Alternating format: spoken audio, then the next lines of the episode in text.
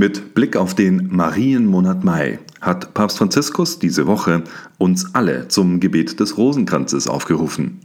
In einem Brief an die Katholiken auf dieser Welt lädt der Papst seine Geschwister im Glauben dazu ein, Zitat, wieder neu zu entdecken, wie schön es ist, im Monat Mai zu Hause den Rosenkranz zu beten.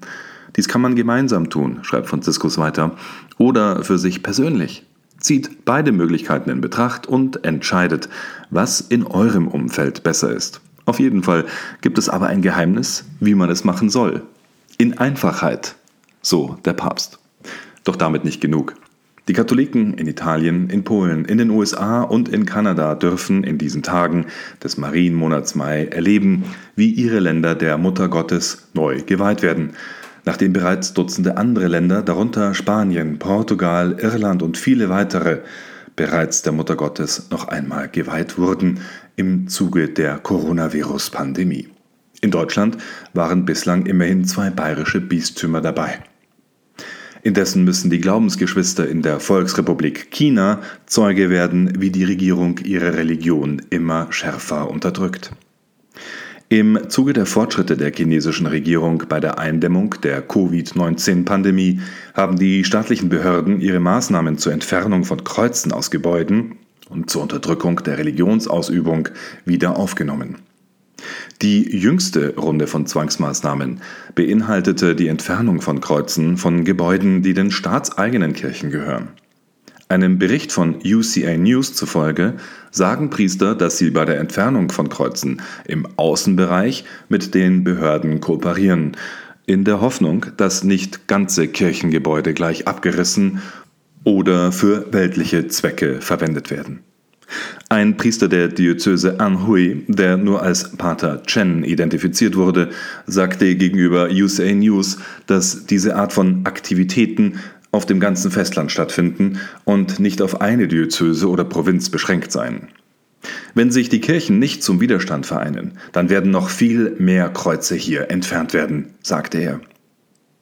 Vom Vatikan werden die Christen in China keine Unterstützung erwarten. Dieser hat bekanntlich im September 2018 den umstrittenen Deal mit der Volksrepublik abgeschlossen, den Rom als vorläufiges Abkommen bezeichnet und dessen Inhalt bis heute geheim gehalten wird, dessen Folgen aber, ein scharf kritisierter Deal, öffentlich bekannt wurden. Sie beinhalten unter anderem die Anerkennung von der kommunistischen Führung ausgewählter Bischöfe durch Rom. Unterdessen setzt die Regierung nach Berichten der Betroffenen und Einschätzung westlicher Regierungen wie Menschenrechtsorganisationen unter dem Präsidenten auf Lebenszeit Xi Jinping ihre konsequente Bekämpfung, Unterdrückung und Kontrolle aller Religionsausübung fort, die von den Kommunisten als Sinisierung bezeichnet wird.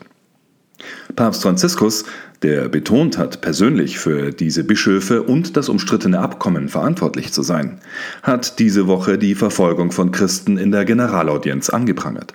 Allerdings ohne dabei Täter oder einzelne Nationen beim Namen zu nennen in seiner vorerst letzten Katechese aus der Reihe über die Seligpreisungen sagte der Pontifex am Mittwoch dieser Woche, dass selig ist, wer um der Gerechtigkeit willen verfolgt wird. Dabei setzte Franziskus auch einen dramatischen Schlusspunkt hinter seine Reihe über die Worte Jesu in der Bergpredigt. Wörtlich sagte er, es ist schmerzhaft, dass es in diesem Moment viele Christen gibt, die in verschiedenen Teilen der Welt verfolgt werden.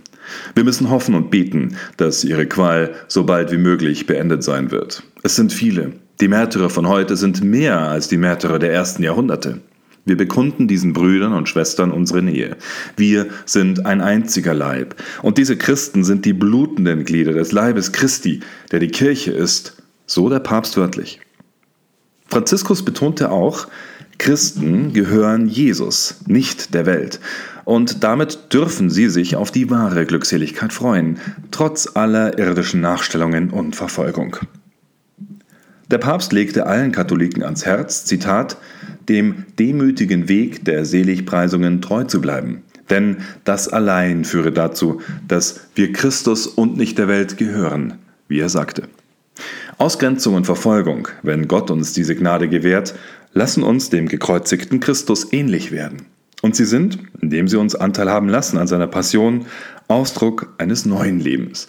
Dieses Leben ist das Leben Christi, der für uns Menschen und zu unserem Heil von den Menschen verachtet und abgelehnt wurde, betonte der Papst wörtlich. Doch dazu dürften die Christen auch nicht selber Täuschungen und Kompromisse eingehen, warnte er, sondern als Idealisten und Fanatiker abgestempelte Katholiken konsequent im Geben und im Verzicht leben, auch wenn sie dafür an den Rand gedrängt werden. Nur so sei der Weg von der Eigensucht zur Heiligkeit gehbar, erklärte der Papst. Die letzte Seligpreisung verspreche dieselbe Glückseligkeit wie die erste, betonte er, denn das Himmelreich gehört den Verfolgten ebenso wie denen, die arm sind vor Gott. So verstehen wir, dass wir am Ende eines Weges angekommen sind, der in den vorherigen Ankündigungen vorgezeichnet wurde. Dieser päpstliche und dieser zutiefst christliche Blick auf die Ewigkeit und die Frage, wie Christen diesen mit den Sakramenten im Diesseits leben, der beschäftigt die Gläubigen mit Blick auf die Coronavirus-Pandemie und die Gottesdienstverbote ganz besonders, auch und gerade in Deutschland. Im deutschsprachigen Europa werden heute und dann vor allem an der kommenden Woche wieder öffentlich die ersten Eucharistiefeiern zelebriert. Diskutiert wird dabei über den rechten Schutz der Gesundheit und die rechten Vorkehrungen. Die Sorge um Menschenleben und die Sakramentenspendung dürfen aber nicht gegeneinander ausgespielt werden. Das forderte diese Woche die Initiative Pontifex mit Blick auf mögliche Lehren aus der Coronavirus-Krise. Beides ist von absolut unschätzbarem Wert und Beides muss zugleich berücksichtigt werden, betonte der Vorsitzende des Mediennetzwerkes, Benno Schwaderlapp, in der am Donnerstag veröffentlichten Stellungnahme. Der Zugang zu den Sakramenten während der Pandemie hänge einzig und allein an der Umsetzbarkeit der notwendigen Hygienemaßnahmen, sowohl innerhalb der Kirche als auch im Freien. Eine sichere Sakramentenspendung ist möglich. Es ist die Aufgabe der ganzen Kirche und vor allem der Laien, diese Wege zu ermöglichen und somit die Sakramente für alle Gläubigen zugänglich zu machen, schreibt Schwaderlapp. Das Mediennetzwerk betont weiter, persönliche Seelsorge und der reale Empfang der Sakramente sind durch nichts zu ersetzen. Gerade in existenziellen Krisen und Notlagen muss die Kirche persönlich bei den Menschen sein. Ein Rückzug ins Digitale der sei niemals die Antwort Christi. Ein vitaler Glaube ist in Deutschland und Österreich vorhanden. Davon zeugt diese große Sehnsucht, stellt Schwaderlapp fest. Über eine einerseits ganz andere, andererseits aber nicht weniger kontrovers diskutierte Frage, was den Gottesdienst betrifft, geht es derzeit mit Blick auf die Feier der Heiligen Messe, nämlich deren Zelebration in der überlieferten Form. Zwar hat Papst Benedikt XVI. schon vor 13 Jahren mit dem Motto proprio Summorum Pontificum bestätigt, dass katholische Priester die Messe aller Zeiten, auch bekannt als tridentinische Feier, feiern dürfen und können. Aber in der Kirche wird dies nach wie vor kontrovers diskutiert.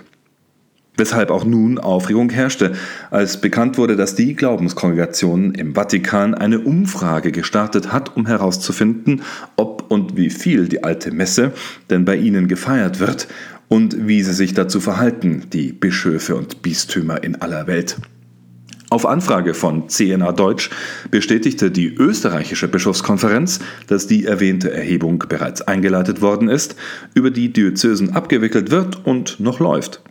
Nachdem die Glaubenskongregation diese Erhebung beauftragt habe, werden die Informationen auch an diese fristgerecht weitergegeben werden, hieß es aus Wien. Ähnlich sieht es auch in den USA und vielen anderen Ländern aus. Fragezeichen dagegen beim Sekretariat der Bischofskonferenz in Bonn.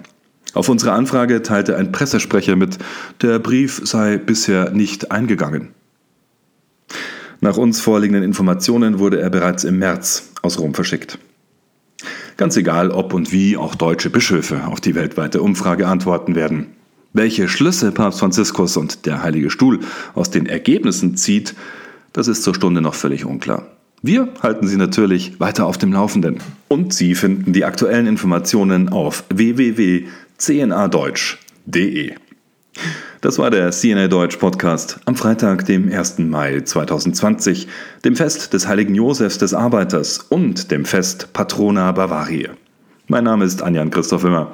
Ich wünsche Ihnen einen gesegneten Start in den Marienmonat und ein schönes Wochenende. Wir hören uns.